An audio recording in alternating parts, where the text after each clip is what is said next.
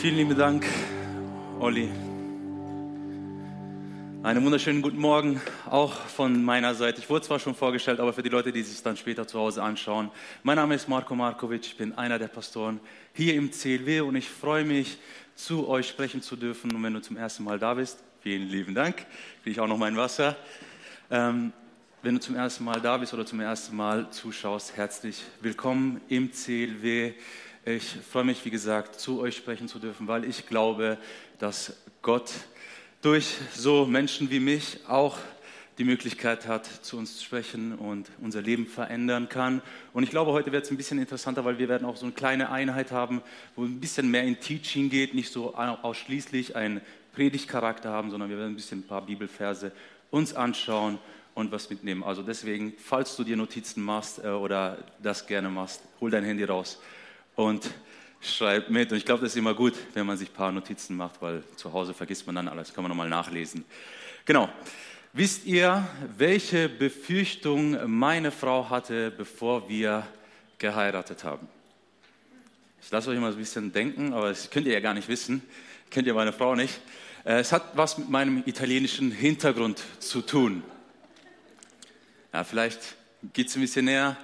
Meine, meine Frau hatte die Befürchtung, dass es bei uns zu Hause jeden Tag Pasta gibt, wenn wir äh, geheiratet haben. Ja, krass, oder? Was für ein Vorurteil äh, meine Frau da hatte. Es gibt nicht jeden Tag Pasta, so schlimm ist nicht alle zwei Tage. Nein, auch nicht alle zwei Tage. Mittlerweile so einmal die Woche. Und ihr müsst, ich muss euch sagen, mittlerweile kocht sie sogar sehr, sehr gute Pasta. Also es ist mega gut, mega interessant, äh, dass sie sich die auf diesem Weg gemacht hat. Ähm, ja, das ist so eines der klassischen Vorurteile, was äh, ja, Italienern immer wieder nachgesagt, hat, nachgesagt wird. Äh, wisst ihr, welches Vorurteil Italiener gegenüber deutschen Touristen haben? Es ist nicht das Handtuch auf der Liege. Es ist nicht das Handtuch auf der Liege. Ich habe euch ein Bild mitgebracht. So, das ist das erste Bild, was kommt. Deutsche Touristen, ne, wenn du das googelst auf Italienisch. Dann kommen die Socken und die Sandalen. Ich sehe hier keinen mit Socken und Sandalen. Also das Vorurteil stimmt nicht. Oder macht ihr das nur in Italien, wenn ihr in Urlaub geht? Doch einer. Einer ist da. Also ich meine, jeder von uns hat so ein bisschen mit Vorurteilen zu kämpfen. Ist ja äh, ganz normal. Jeder von uns hat so die ein oder anderen Vorurteile und denkt jetzt nicht, nein, nein, nein, nein, ich bin nicht so einer, ich habe keine Vorurteile. Weil wenn du das denkst, dann äh, ist das schon mal ein Vorurteil. Da bist du einer der Schlimmsten, der die meisten Vorurteile hat. Meine Frau hat die Erfahrung gemacht, hey, ich habe einen Vorurteil, aber das stimmt gar nicht. Ja? Wenn ich da in die Beziehung komme, genauer hinschaue, dann sind Dinge anders, als wir denken. Und das hat damit zu tun, wenn man genauer hinschaut, wenn man sich Zeit nimmt, dann ähm, kann man sehen, hey, Dinge sind anders als gedacht. Und jetzt hat meine Bibel, meine Bibel sich verschoben. Okay. So, danke für eure Geduld. Genau. Dinge sind anders als gedacht. Okay. Gib mir gerade eine Sekunde, da hat sich irgendwie was verheddert. Aha. Bleib bei mir, ja? Genau.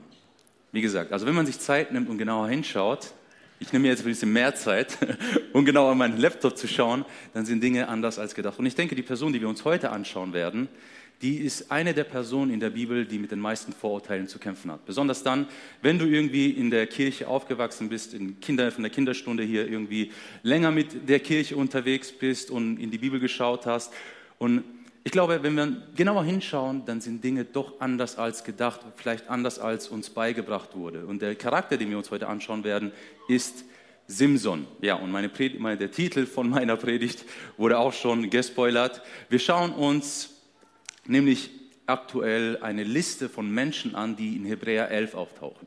Hebräer 11 ist ein Teil der Bibel, da kommt eine Liste von Glaubenshelden oder Glaubensvorbildern vor und in dieser Liste taucht eben diese Persönlichkeit aus, Simson. Und wenn du diese, diese Person irgendwie kennst, schon ein bisschen länger in der Kirche unterwegs bist, dann fragt man sich berechtigterweise, hey, wieso taucht eigentlich Simson in dieser Liste von Glaubenshelden auf? Wieso eigentlich diese Persönlichkeit? Wenn du nicht, nicht weißt, wenn äh, wer Simson ist, dann äh, googelt mal seinen Namen. Und wenn du seinen Namen googelst, dann sind die Bilder oder die Geschichten, die mit ihm in Verbindung gebracht werden, meistens negativ behaftet. Also sein Leben wird immer negativ dargestellt. Ne, wenn du ihn googelst oder wenn du in der Kirche unterwegs warst, dann ist erste, der erste Gedanke, den du mit Simson verbindest, ah, der hat alles falsch gemacht. Alles falsch gemacht. Dieser Typ hat alles falsch gemacht. Und wenn du seinen Namen googelst, liest du, dass er vieles falsch gemacht hat. Und dann fragt man sich, wieso taucht eine solche Persönlichkeit in der Liste der Glaubenshelden an? Und deswegen ist der Titel meiner Predigt anders als gedacht anders als gedacht. Und bevor wir hier einsteigen, ihr seht, ich habe schon ein bisschen ein paar Schwierigkeiten, möchte ich noch mal kurz beten. Deswegen äh, schließ deine Augen mit mir, lass uns auf Gott fokussieren, weil wir brauchen ihn, der da spricht und der dazu hört. Jesus, wir möchten noch mal zu dir kommen. Heiliger Geist, wir möchten dich um deine Hilfe bitten. Wir möchten dich um Hilfe bitten für den, der spricht, dass er nur das sagt, was du zu sagen hast. Wir möchten beten, Jesus, dass du den Leuten, die zuhören oder es auch später zu Hause anschauen, dass sie nur das hören, was sie zu hören haben. Wir möchten uns öffnen und dir sagen, Jesus spricht zu uns, Heiliger Geist spricht zu uns, Heiliger Geist, verändere unsere Leben, nimm unsere Gedanken gefangen, Jesus, und richte uns und führe sie in die Richtung, wo du sie hinführen möchtest, damit unser Leben verändert wird und näher zu dir gebracht wird. Jesus, wir möchten uns von dir abhängig machen, auch in diesen Momenten, wo es um die Predigt geht. Wir vertrauen auf dich, wir hoffen auf dich und wir danken dir jetzt schon für das, was du tun wirst und für das, was du schon getan hast. Im Namen Jesus. Amen.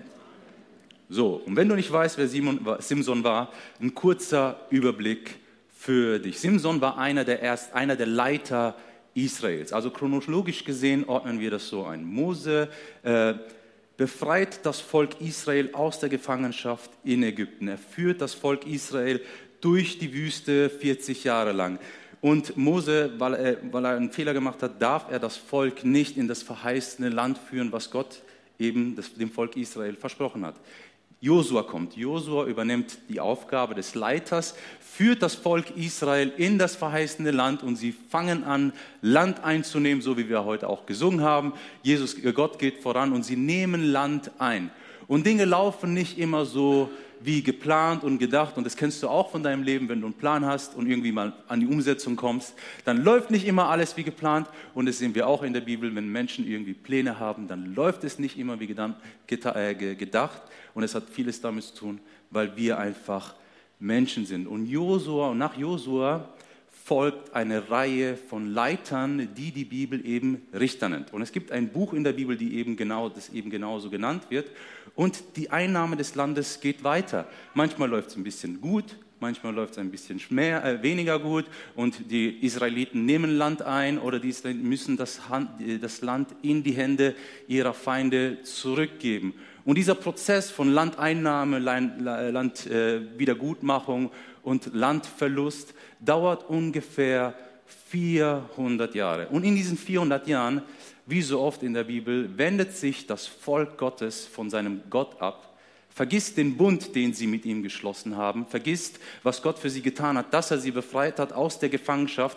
Und sie wenden sich von Gott ab und fangen an, anderen Göttern zu dienen. Beziehungsweise, heute würden wir sagen, sie fangen an, ähm, ja, den Reichtümern dieser Welt hinterherzulaufen und ihr Leben den Reichtümern dieser Welt zu widmen. Sie fangen nicht mehr an Gott, sie sind nicht mehr an Gott interessiert. Gott ist vielleicht nur eine, eine Begleiterscheinung in ihrem Leben von vielen anderen Dingen, die ihr Leben einnimmt, die das Zentrum ihres Lebens sind. Andere Dinge sind wichtiger als Gott. Und Gott gibt deswegen das Volk Israel eben in die Hände seiner äh, ihrer Feinde, und in diesem Fall sind es die Philister, eine andere Volksgruppe, die eben in dieser Region lebt. Ne? Und Gott gibt die Israeliten in die Hände ihrer Feinde nicht, weil er böse ist, sondern er sich sagt so, okay, ihr möchtet anderen Göttern dienen, bitteschön. Und in dieser Situation äh, setzen wir an und es fängt die Geschichte an von Simson. Und schon, schon bevor Simson geboren wird, fängt es meiner Meinung nach ziemlich spektakulär an. Weil wenn wir uns die Geschichte anschauen, das kannst du nachlesen in den Büchern der Richter, stoßen wir auf Parallelen, die wir so in der Bibel nur dreimal finden. Also Jesus, äh, Johannes der Täufer und Simson haben ungefähr ähnliche Geburtsgeschichten, beziehungsweise bevor sie geboren werden, sind da Parallelen. Ne? Und du fragst dich jetzt, was für Parallelen waren da? Ne? Was für Parallelen? In, beid, in allen drei Fällen tauchen, bevor das Kind zur Welt kommt, Engel auf und verkündigen die Geburt von diesem Kind. Und ich finde es ziemlich krass, ne? wenn du denkst, okay, du kennst die Geschichte von Simson, wenn du sie noch nicht kennst, wirst sehen, was, was kommen wird. Aber wenn du die Geschichte von Simson kennst, hey, wie kann das sein? Ne? So eine Persönlichkeit und der wird so angekündigt von einem Engel. Und okay, Johannes der Täufer kann ich verstehen, einen super Job gemacht. Jesus, ganz klar. Ne? Aber Simson, wieso wird er hier verkündet? Und wenn wir den, uns den Text noch genauer anschauen, dann sprechen Theologen hier von einer Theophanie. Das heißt eine Gotteserscheinung. Nicht nur ein Engel, sondern Gott selbst kommt auf die Erde in einer, in einer Theophanie. Eine Gott nimmt eine Gestalt an, die für den Menschen in dem Moment sichtbar war und verkündet die Geburt von Simson. Ich weiß nicht, wie viele Menschen von sowas berichten können. Also ich kenne keinen. Also, und das, ich finde es mega faszinierend. Manche Leute, manche Theologen sagen sogar, dass Simson eine Jungfrauengeburt war. Hey, wenn, du das, wenn dich das interessiert, dann kannst du das zu Hause nochmal nachforschen. Es gibt so viele Sachen, wo wir forschen können, aber bleib bei mir, lass es mal so ein bisschen auf die Seite stehen. Das kannst du mitnehmen, wenn du zu Hause studieren willst. Ja? Wir kommen wieder zurück zu Simson. Also dieser, diese Theophanie, diese Gotteserscheinung kommt und verkündet die Geburt von Simson. Äh, die, diese Theophanie spricht zu dieser Frau, die zu diesem Zeitpunkt noch unfruchtbar war. Und wir lesen in der Bibel, siehe, du bist unfruchtbar und gebierst nicht. Aber du wirst schwanger werden und einen Sohn gebären. Klingt so wie bei Jesus ne? und wie äh, bei Johannes der Täufer. So hüte dich nun, dass du nicht Wein noch starkes Getränk trinkst und nicht Unreines essest. Denn du wirst schwanger werden und einen Sohn gebären. Kein Schermesser soll auf das Haupt kommen, denn der Knabe wird ein Geweihter Gottes sein von Mutterleibe an. Und er wird anfangen, Israel zu erlösen aus der Hand der Philister. Wir erinnern uns, die Philister hatten gerade, äh, wurden, äh, Gott hat das Volk Israel in die Hand der Philister gegeben und die Philister dominierten das Volk, dominierten das Volk Israel und er war hier, er wird vorgestellt als der Erlöser des Volkes Israel. Und ich habe es euch so ein bisschen unterstrichen, worauf ich ein bisschen hineingehen will, weil ich glaube, das ist uns nicht so aufgefallen, auch sogar da. Ähm, Simson wurde noch nicht einmal geboren und schon wurde eine Entscheidung für ihn getroffen. Er wurde noch nicht einmal geboren und schon hat jemand für sein Leben entschieden, wie es zu laufen haben soll. Er wurde also in etwas hineinkatapultiert, was er sich nicht ausgesucht hat. Und ich glaube, das ist sehr, sehr wichtig, dass wir das immer wieder berücksichtigen, weil sonst laufen wir die Gefahr, dass wir Simson in eine Schublade stecken, beziehungsweise ein Label verpassen, ein Label ist ein Etikett, was wir ihm verpassen, was ihm nicht gerecht wird. Und an dieser Stelle, glaube ich, können wir auf, okay, auf dieser Stelle können wir von Simson auf unser Leben zoomen, weil ich glaube, wir leben in einer Zeit, wo es immer mehr darum geht, welches Label du als Mensch hast. Ich meine, als ich aufgewachsen bin, als ich ein bisschen jünger war, Teenager in der Schule, dann war es wichtig, welche Schuhe du hattest, dass, die, das Label, das Etikett schön sichtbar war hier auf deinem T-Shirt. Und um, je prestigevoller das Label, Label war, umso wertvoller warst du. Ja? Ich weiß nicht, ob das heutzutage immer noch so ist. Kann sein, aber mein Empfinden ist, dass es einen Ticken weitergegangen ist. Ne? Es ist nicht nur das, was du trägst, was dich besonders macht, sondern teilweise, beziehungsweise gibt dir ein Etikett, wie du heißt. Dein Name könnte ein Etikett sein. Je nachdem, wenn du aus dem orientalischen Raum kommst, ist dein Name ein Etikett, der negativ behaftet ist.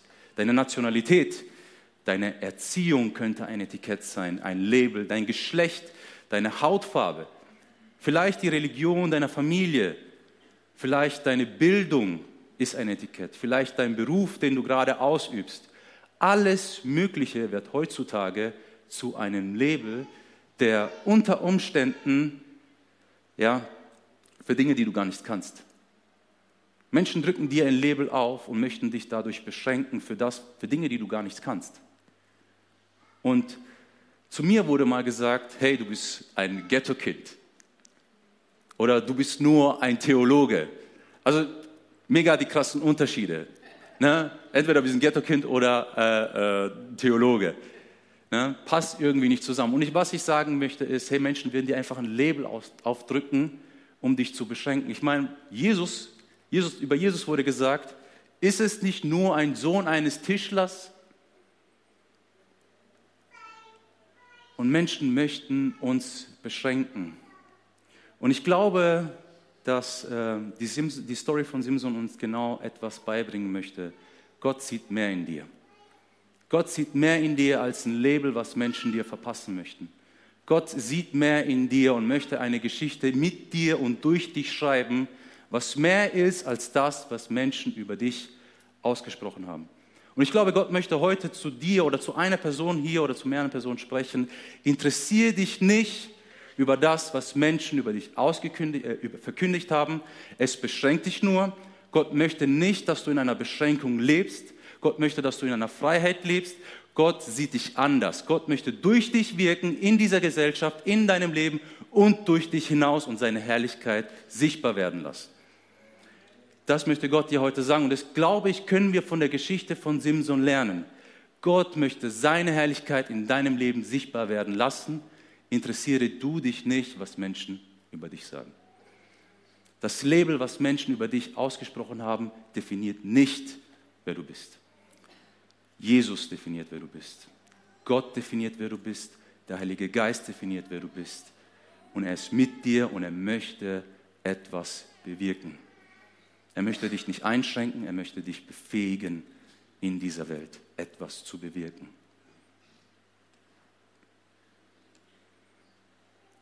So, kommen wir nochmal zurück zu den ganzen Etiketten oder zu den Label oder zu den Vorurteilen, die vielleicht über Simson ausgesprochen wurden. Und äh, eine der wichtigsten Fragen, wo wir teilweise auch unter den Pastoren diskutiert haben, so wie sah der Gute denn eigentlich aus? Wie sagt der Gute denn eigentlich aus? In der Kinderbibel werden folgende Bilder, immer gezeigt. Ganz äh, links ist Ani, dann haben wir hier äh, in der Mitte ein schön muskulöser Typ und dann auch noch mal so Sixpack, alles Mögliche, ne? Die Kinderbibeln. Ja, ich glaube, das ist so ein bisschen unser, unser Zeitalter geschuldet. Ja, wir assoziieren mit Kraft immer Muskeln und Leute, die Steroide nehmen, anscheinend, weil normal ist es nicht äh, und mehr als Protein, mehr, mehr Proteine als alles andere zu sich nehmen. Äh, aber ich glaube, diese Darstellung möchte uns einfach sagen, so, hey, ist ein Typ gewesen, der hat Muckis, aber helle im Kopf war der jetzt nicht unbedingt. Ne? Kennt ihr dieses Vorurteil? Jedes Mal, wenn man so jemanden Starkes sieht, Muckis hat er, aber ja, und gucken, wenn du dich mit ihm unterhältst, kommt nicht viel. Ich glaube, wir sind an dem Punkt angekommen, wo wir die Kinderbibel hinter uns lassen können und äh, vielleicht ein bisschen tiefer hineinschauen können. Und was ich ganz gerne mache, ist, ey, ich schaue mal, was unsere Glaubensväter aus der Vergangenheit, wie die die Bibel ausgelegt haben, wie sie die Bibel verstanden haben. Und ich habe mir so ein bisschen überlegt, hey, wir sind hier im äh, NRW, Köln ist nicht so weit weg. Wie haben die Kölner aus dem 12. Jahrhundert Simson dargestellt? Und das ist, sind Bilder aus der St. Georg-Kirche in Köln. Also keine Proteine, keine Steroide, nur lange Haare. Steht auch Samson, Simson. Ne? Und irgendwie da sehe ich, Simson ist nicht irgendwie muskelgepackt dargestellt. Für, für sie war die, die Darstellung von Stärke groß sein. Es musste jemand sein, der groß war. Und ich glaube, jede, jede, jedes, jedes Jahrhundert hat irgendwie seine Vorstellung davon, wie Stärke ausgedrückt werden kann. Und ich finde das ziemlich interessant, weil wenn ich mich frage, so, was sagt die Bibel über sein Aussehen, dann äh, komme ich zu, ganz schnell zu dem Schluss, nicht viel was darüber berichtet wird, über sein Leben, was wir herausfinden können, wenn wir die ganzen Bücher des, der Richter durchlesen, dann lesen wir, er hat sieben lange Zöpfe gehabt, woher er auch seine Stärke hatte. Das war der Bund, den seine Mutter für ihn damals mit Gott geschlossen hat. Schneid ihm nicht die Haare. Daher wird seine Stärke kommen. Das kannst du nachlesen in Richter 16, 13 und 19. Seine Stärke kam, wie gesagt, aus diesem Bund, den er mit Gott geschlossen hatte, die Haare nicht zu schneiden, mehr aber auch nicht. Und ich glaube, dass dieses Bild dass er nicht so muskelbepackt war, mehr in dem Bild hineinpasst, wie Gott sich vorstellt, wie Gott sich offenbart in der Bibel selbst, wie er seine Vorstellungen hat. Denn die Bibel erzählt uns, dass Gott Dinge erwählt, die nicht sind, um die Dinge, zu, um die Dinge bloßzustellen, die sind. Gott erwählt Dinge, die nicht sind, um die Dinge bloßzustellen, die sind. Das Volk Israel, das aus der Wüste kam, müsst ihr euch vorstellen, die waren 40 Jahre lang in der Wüste. Was glaubt ihr, was für eine Armee die aufbauen hätten können? 40 Jahre lang in der Wüste. Und ein solches Volk nimmt das Land Kanaan ein. Und in der Bibel lesen wir, dass die Völker, die in Kanaan waren, das Volk Israel, gefürchtet haben, nicht wegen ihrer Armee, sondern wegen ihrem großen Gott. Und ihr kennt sicherlich diesen Bibelvers, nicht durch Herr, nicht durch Kraft, nicht durch Macht, sondern durch den Geist Gottes. Und ich glaube, das passt mehr in das Bild, wie Gott sich vorstellt. Denn was heißt das für mich? Für mich und dich kann ich etwas hinausziehen. Und, der, und es ist folgendes, der Gottfaktor in deinem Leben verleiht dir Stärke, die meine und deine Gegner in Angst und Schrecken versetzt. Der Gottfaktor in deinem Leben verleiht deinen, äh, versetzt deine Gegner in Angst und Schrecken. Und ich glaube, als Nachfolger Jesus weißt du, dass deine Gegner nicht dein Nachbar ist, deine Frau, dein Ehemann oder deine Kinder oder sonst ein anderer Mensch. Als Nachfolger Jesus, und ich sage bewusst Nachfolger Jesus, bist du dir bewusst, es gibt eine unsichtbare Realität, die die Bibel Teufel, Fleisch und Welt nennt, die gegen dich kämpfen möchten und dich davon abhalten möchten, dass Gottes Herrlichkeit in deinem Leben sichtbar wird. Aber der Gottfaktor in deinem Leben, der Heilige Geist in deinem Leben, der versetzt diese Gegner in Angst und Schrecken. Alle drei bekämpfen dich, ja, das stimmt, und wir sind in einem Kampf, aber der Gottfaktor in deinem Leben verleiht dir Stärke, die übermenschlich ist. Und ich sage bewusst übermenschlich und nicht übernatürlich, weil das, was für Gott natürlich ist, ja, möchte, nenne ich übermenschlich. Es kommt von Gott und es ist für ihn natürlich, aber für mich übermenschlich. Für Gott natürlich ist für mich in Anspruchbar.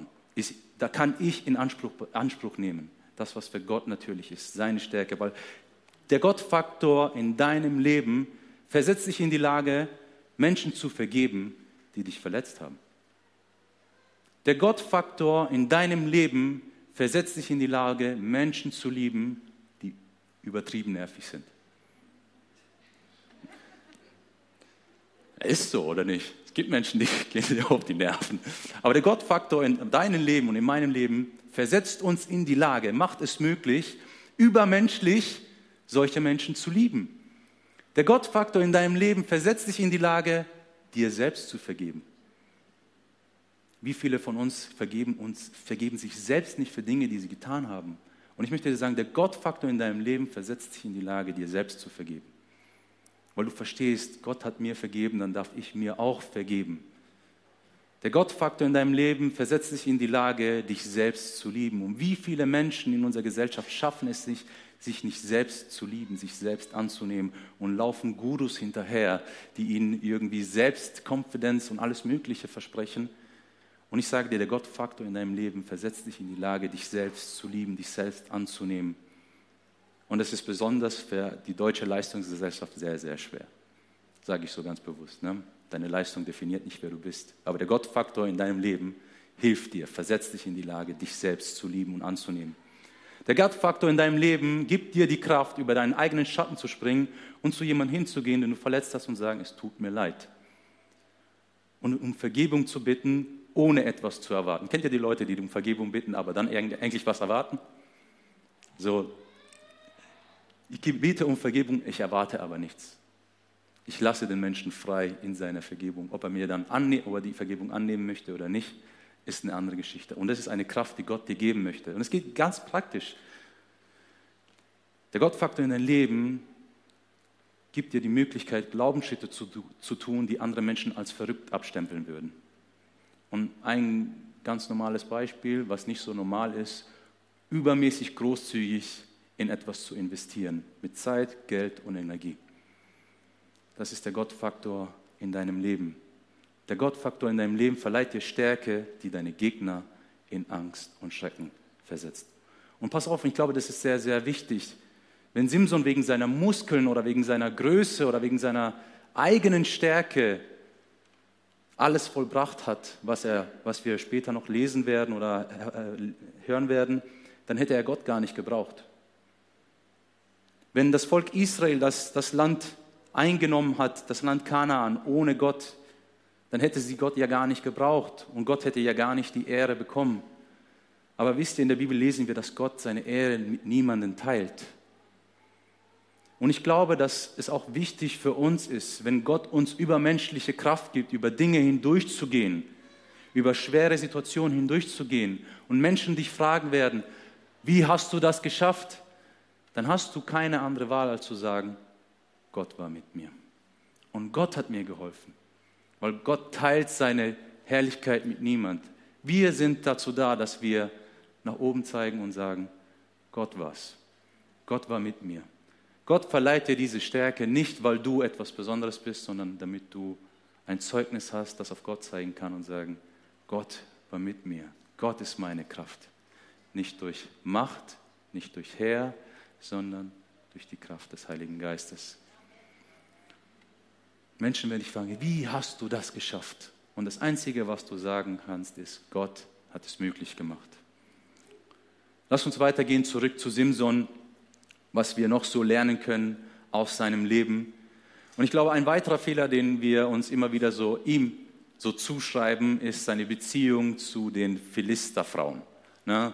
Es ist so eine, ja, es sind eigentlich die Menschen, die er bekämpfen sollte und er vermischt sich sogar mit, mit deren Frauen, wird sozusagen zu einem Verräter und das Label, das Etikett, was man ihm so aufdrückt, wird noch, schmückt sich noch ein bisschen mehr auf. Also Muckis, hat er, ist ein bisschen doof, jetzt ist er auch noch ein Verräter und ein Weiberheld.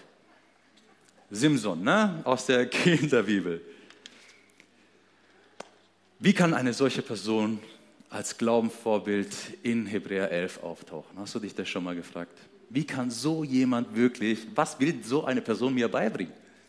Was soll ich von so, von so jemandem lernen und sagen, so, das ist mein Glaubensvorbild, ihm folge ich nach? Ist es Gott wirklich egal, was dieser Mensch gemacht hat? Und ich glaube, an dieser Stelle sind nochmal die Details wichtig, die so schnell untergehen. Und wir schauen nochmal in die Bibel. Und Simson ging nach Timnat hinab. Und er sah in Timnat eine Frau von den Töchtern der Philistern. Und als er wieder heraufkam, sagte er zu seinem Vater und zu seiner Mutter und sprach, ich habe im Timnat eine Frau gesehen von den Töchtern der Philistern. Nehmt sie mir doch zur Frau. Sein Vater und seine Mutter sprachen zu ihm, gibt es denn keine Frau unter den Völkern deiner Brüder oder unserem Volk, dass du hingehst und eine Frau nimmst von den Philistern, die unbeschnitten sind? Simson, Entschuldigung, Simson sprach zu seinem Vater, nimm mir diese, denn sie ist in meinen Augen, äh, die ist recht in meinen Augen. Und jetzt wird spannend, jetzt kommt wieder ein Detail. Aber sein Vater und seine Mutter wussten nicht, dass es vom Herrn kam und dass er gegenüber den Philistern einen Anlass suchte. So, das Label, was wir im verpassten ersten beibehält und vermischt sich mit den Philistern, da hat irgendwie Gott seine Hand im Spiel. Gott hat seine Hand im Spiel und sucht eigentlich einen Anlass, durch diese Vermischung die Philister den Gegnern zu schaden. Aber wenn wir jetzt die Geschichte weiterlesen, dann wird es, glaube ich, ziemlich bunt. Er nimmt also diese Philisterin zur Frau. Und nicht nur die, danach kommt noch eine, die bekannte Delila, oder? ja, Delila, Delia, je nachdem, welche Übersetzung du nimmst, noch so eine Philisterin. Und Delia ist so eine gewitzte Frau. Ne? Sie versucht, sein Geheimnis, seine Stärke hinaus, herauszufinden ne? und fragt ihn, hey, woher kommt seine Stärke? Nochmal, wenn er so ein Muskelberg oder riesengroß gewesen wäre, wieso sollte sie ihn fragen? Ne? So, Simson erzählt ihr dreimal, Irgendwas, irgend so, ja, okay, daher kommt meine Stärke. Okay, Delia macht folgendes: Sie nimmt dieses Geheimnis, erzählt es den Philistern äh, aus ihrem Volk und die Philister versuchen, Simson in die Falle zu locken. No, sie versuchen, dieses Geheimnis irgendwie zu lösen. Hey, äh, beispielsweise, sie hat gesagt, äh, er hat gesagt, wenn du meine Haare irgendwie in einem Flock an einem, an einem Türrahmen bindest, dann verliere ich meine Kraft. Die Philister binden die Haare von Simson an einen Flock mit, äh, an, an, an einen Pfosten aber er ist immer noch stark. Ne? Sie versuchen ihn irgendwie Hinterhalt zu locken, aber er ist immer noch stark. Seine Stärke hat ihn nicht verlassen. Und die Philister scheitern bei ihren Versuchen und das dreimal. Und beim vierten Mal, beim vierten Mal nachfragen, erzählt Simson sein Geheimnis. Er sagt, die Stärke, meine Stärke kommt mit dem Bund, den, ich, den meine Mutter für mich mit Gott geschlossen, geschlossen hat, dass ich ein geweihtes Leben leben sollte und meine Haare nicht schneiden sollte. Daher kommt meine Kraft. Und Eli erzählt es dem Philister und sagt, hey, seine Stärke kommt davon, dass er einen Bund mit Gott geschlossen hat, ihr müsst ihm die Haare schneiden. Er hat lange Haare, weil er sich Gott gewidmet hat und ein Versprechen gegeben hat, einen Bund mit Gott geschlossen hat. So, und die Philister kommen nachts und scheren ihn den, den Kopf, schneiden ihm eine Glatze und nehmen ihn fest.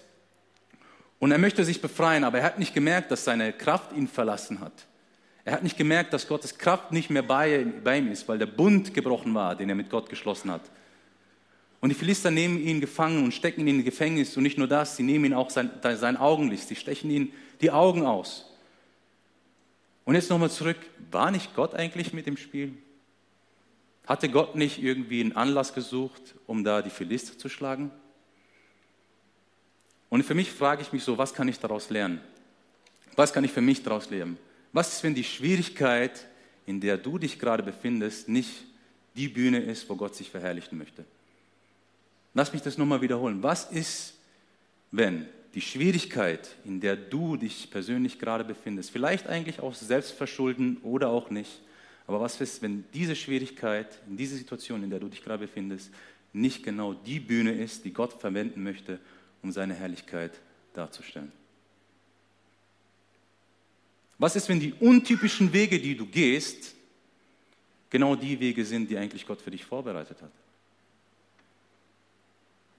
Was ist, wenn untypisch göttlich ist? Und Römer 8, 28, wir wissen aber, dass denen, die Gott lieben, alle Dinge zum Guten wirken, denen, die nach seinem Vorsatz berufen wird, genau an dieser Stelle sichtbar wird. Lass mich nochmal sagen, was ist, wenn untypisch göttlich ist? Ich glaube, dass untypisch göttlich ist, weil wenn du dir das Kreuz anschaust, dann ist das untypisch. Welcher Gott kommt auf die Erde und lässt sich hinrichten? Was ist, wenn untypisch göttlich ist? Und jetzt vielleicht für uns als Kirche ganz besonders, was ist, wenn diese untypische Situation, in der wir uns gerade als Kirche befinden, nicht gerade göttlich ist und Gott seine Hand im Spiel hat und er das als Bühne benutzen möchte, um sich zu verherrlichen?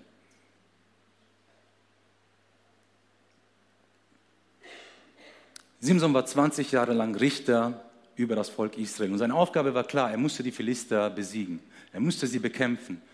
Und während seinen, während seinen 20 Jahre hat er Tausenden von Philistern geschadet. Er hat sie umgebracht, er hat sie besiegt und das Land wieder eingenommen und das, das Volk Israel von den Philistern befreit. Aber 20 Jahre lang waren anscheinend nicht genug. Und jetzt ist er da in Gefangenschaft.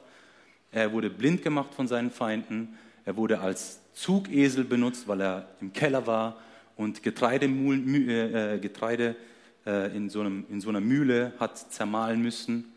Und in dieser Gefangenschaft nehmen ihn die Philister und stellen ihn zur Schau und, sagt, und, und zeigen ihn vor und sagen, schaut mal, der Krieger Gottes, der so stark war, der so viele von uns getötet hat, schaut mal, wie er gelandet ist. Er ist blind, er ist gefangen und äh, er soll für uns tanzen, damit wir uns über ihn belustigen können. Er wird vorgeführt in Ketten und seine Feinde lachen ihn aus. Und in einer solchen Situation schreit, Gott, schreit, schreit Simson zu Gott und bittet ihn um Hilfe. Und wir lesen, da fasste Simson die beiden Mittelsäulen, auf denen, er das, auf denen das Dach ruhte, eine mit der rechten Hand und eine mit der linken Hand, und stemmte sich dagegen. Und Simson sprach, meine Seele sterbe mit dem Philister. Da neigte er sich mit seiner ganzen Kraft, da fiel das Haus auf die Fürsten und auf alles Volk, das darin war sodass die Zahl der Toten, und ich glaube, das ist wichtig, sodass die Zahl der Toten, die in seinem Sterben tötete, größer war als die Zahl derer, die er während seines Lebens getötet hatte. In seinem Sterben hat er mehr Philister, mehr Gegner besiegt als während seiner 20 Jahre Lebenszeit. Und ich weiß, wenn wir an das Wirken Gottes denken, dann kann es unter uns schon vorkommen, dass alles harmonisch, harmonisch sein muss. Oder alles muss so heilig sein. Und heilig im Sinne von glänzend. Oh. Wir denken an Gottes Wirken irgendwie so. Oh. Und alles muss harmonisch sein und alles. Und hier sehen wir genau das Gegenteil. Ein Mörder, ein Ehebrecher, dem die Augen ausgestochen werden, der in Gefangenschaft gesteckt würde, wird noch zum Selbstmordattentäter. Krass, ne? Und das steht so in der Bibel? Steht das so in der Bibel? Ja. Und ich glaube, wir müssen lernen, solche Spannungen nicht versuchen aufzulösen, weil sie sind nicht auflösbar. Wir müssen lernen, solche Spannungen auszuhalten. Und ich glaube, das ist das eines, ein weiteres Learning, was wir mitnehmen können für uns. Tragödien werden in unser Leben kommen. Ein Leben ohne Tragödien gibt es nicht. Tragödien werden in unser Leben kommen. Sie werden das Leben begleiten, sie werden immer wieder kommen. Doch in den Tragödien meines Lebens kann Gott das Beste rausholen. In den Tragödien deines Lebens kann Gott die Feind, mehr Feinde besiegen, als du dein ganzes Leben lang gekämpft hast. In den Tragödien deines Lebens, und ich wiederhole mich extra nochmal, in den Tragödien deines Lebens besiegt Gott die meisten Feinde, die du dein Leben lang versuchst zu bekämpfen, wenn wir zu Gott rufen. Wenn wir zu Gott rufen und sagen, Hilfe, ich brauche dich. Und doch stellt sich an dieser Stelle die Frage, wie kann Gott Simson in die Liste der Glaubenshelden platzieren? Wie kann das sein? Und an dieser Stelle ist wirklich wichtig zu erwähnen, dass Gott Richter über sein Leben ist, weil er ist ein Selbstmordattentäter gewesen. Und es gibt komische Theologien, die dann sagen, irgendwas sagen, aber Gott ist Richter über sein Leben und er entscheidet, wen er als Glaubenheld platziert und wer nicht. Und ich glaube, diese Liste möchte uns hier etwas aufzeigen. Es geht nicht um eine Liste an Menschen, die wir zu bewerten haben. Oder Achtung, diese Biografie soll uns keinen Freischein geben, alles zu tun, was wir machen können und wollen. So, du sagst ja, okay, Simson hat es gemacht, dann kann ich auch alles Mögliche tun. Gott nimmt mich trotzdem als Glaubensheld auf, weil jede Aktion hat auch eine Reaktion, das lernen wir auch aus seiner Geschichte. Wie gesagt, es geht nicht darum, seine Leistung zu bewerten in die Kategorie, das ist gut und das ist schlecht. Die Liste möchte uns zeigen, es sind Menschen, die ihr Leben Gott gewidmet haben. Es sind Menschen, die ihr Leben Gott gewidmet haben. Es sind Menschen, die seine Ziele über die eigenen Ziele gestellt haben. Die Gottes Ziele über die eigenen Ziele gestellt haben. Das vergessen wir so schnell. Simson hat die, die, die Ziele Gottes über sein eigenes Ziel gestellt und dieses Ziel verfolgt.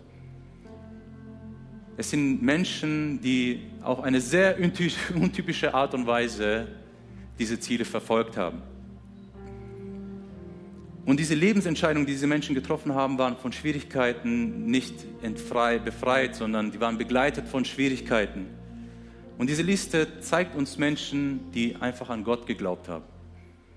Diese, Menschen, diese Liste zeigt uns Menschen, die geglaubt haben, Gott steht zu seinem Wort. Gott steht zu dem, was er sagt. Und Gott steht zu dem, was er sagt und ist treu, nicht weil diese Menschen ganz besonders waren, sondern trotz diesen Menschen. Und es ist nämlich auch für mich, Gott ist treu, nicht weil ich gut bin, sondern trotz mir. Vielleicht kannst du das auch für dich mitnehmen. Gott steht treu zu seinem Wort, nicht weil ich etwas Besonderes bin, sondern trotz mir. Trotz mir ist Gott da. Und ich möchte hier nochmal einen Ticken tiefer einsteigen, weil ich glaube, diese Liste zeigt uns, worum es beim Evangelium geht. Religion möchte, möchte uns weismachen, du musst eine Art von Leistung erbringen, die gut ist. Du, möchtest eine Art von, du musst eine Art von Leistung erbringen, die nobel ist oder die gerecht ist oder heilig. Und mit dieser Leistung erarbeitest du dir das Recht, vor Gott zu bestehen und vor Gott kommen zu dürfen und bildlich gesprochen nach oben zu kommen. Und die Bibel sagt uns, dass Menschen, die versuchen, diesen Weg einzuschlagen, scheitern werden weil kein Mensch kann eine solche Leistung erbringen. Das Evangelium sagt uns aber, Mensch, ich liebe dich. Und deswegen muss ich dir sagen, ich kann nicht anders, als dir zu sagen, du hast Mist gebaut oder du hast Sünde in deinem Leben und du wirst weiterhin Mist bauen.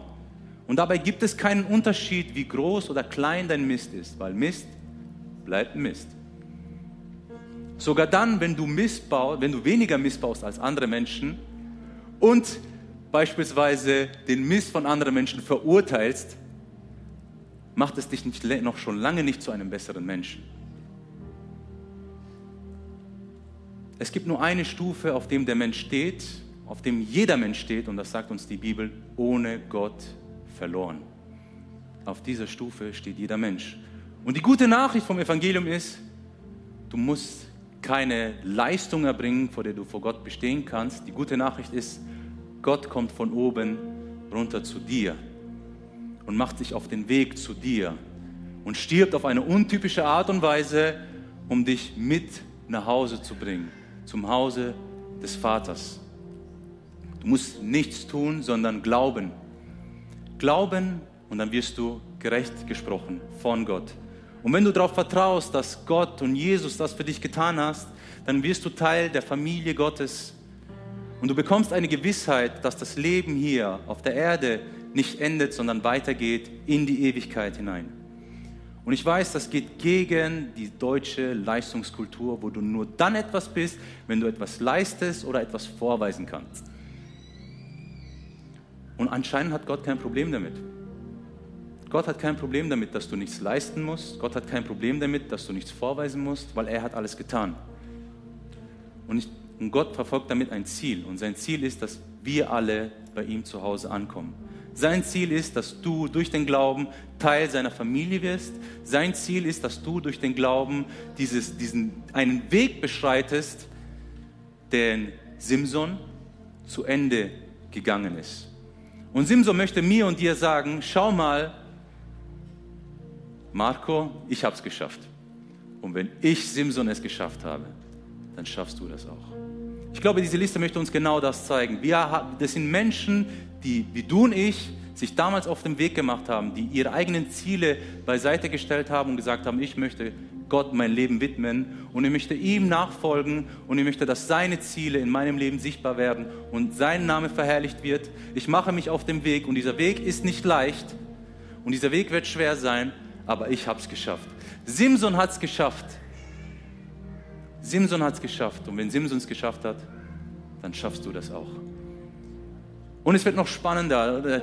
Egal, ich sage es euch trotzdem. Wenn du das nächste Kapitel liest, dann steht hier, wir, wir stehen von einer Wolke von Zeugen, also diese Liste. Und diese Wolke von Zeugen steht da oben und feuert dich an und sagst, das, diese ganzen Leute, lese sie dir mal durch. Du musst dir vorstellen, diese Leute stehen im Himmel und schauen nach unten und sagen, deinen Namen, ich habe es geschafft, du schaffst es. Du schaffst es, du bist nicht alleine, du schaffst es. Geh den Glaubensweg, den ich gegangen bin, du wirst ankommen. Diese Menschen feuern dich an. Du bist nicht alleine und sagen dir, wenn ich das geschafft habe, ein Mensch wie du und ich, dann schaffst du das auch. Gib nicht auf. Bleib am Glauben dran fest. Und ich glaube, das Beispiel von Simson ist genial, oder?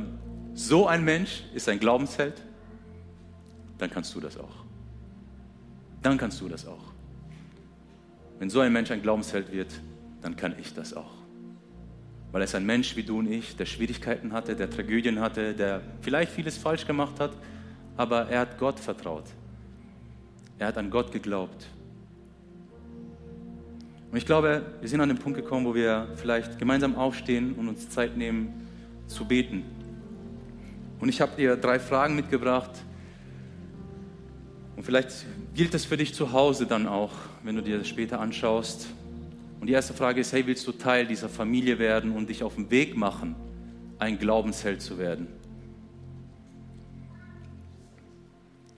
Oder möchtest du Kraft von Gott bekommen, um deine Gegner zu besiegen?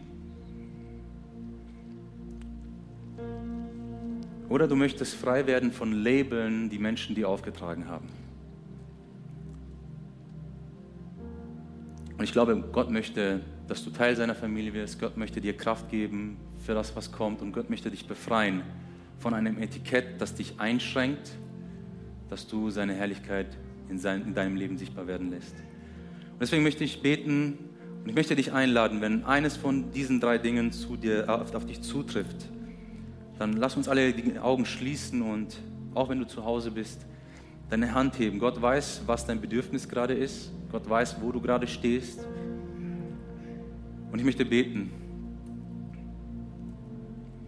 Jesus, du siehst diese Menschen und du weißt, wo sie stehen, ob sie jetzt noch, ob sie sich für dich entscheiden, Teil deiner Familie zu werden, ob sie sagen, hey, ich brauche Kraft, ich bin in einer Tragödie und ich möchte zu dir rufen, Herr. Oder sie möchten sagen, Jesus, befreie mich von dem Urteil von anderen Menschen damit deine Herrlichkeit in meinem Leben sichtbar wird. Jesus, da möchte ich beten, dass du wirkst mit deinem Heiligen Geist. Ich möchte beten, Jesus, dass du diese Leben nutzt als Bühne für deine Herrlichkeit. Ich möchte beten, Jesus, dass du dich verherrlichst. Und gleichzeitig möchte ich beten, Jesus, lass uns hören, was du Gutes getan hast. Lass uns als Kirche freuen für das, was du getan hast in den Leben dieser Menschen. Lass uns dich verherrlichen durch die Geschichten, durch die Zeugnisse, die wir hören möchten. Und ich möchte dich ermutigen, wenn Jesus etwas in deinem Leben getan hat, wenn der Heilige Geist etwas in deinem Leben getan hat, dann komm auf uns zu und teil das mit uns, damit wir das verherrlichen können, damit wir Gott verherrlichen können in diesen Gottesdiensten und Menschen dadurch ermutigt werden, weil du eine Sache zeigst. Du zeigst nach oben, sagst, Gott was.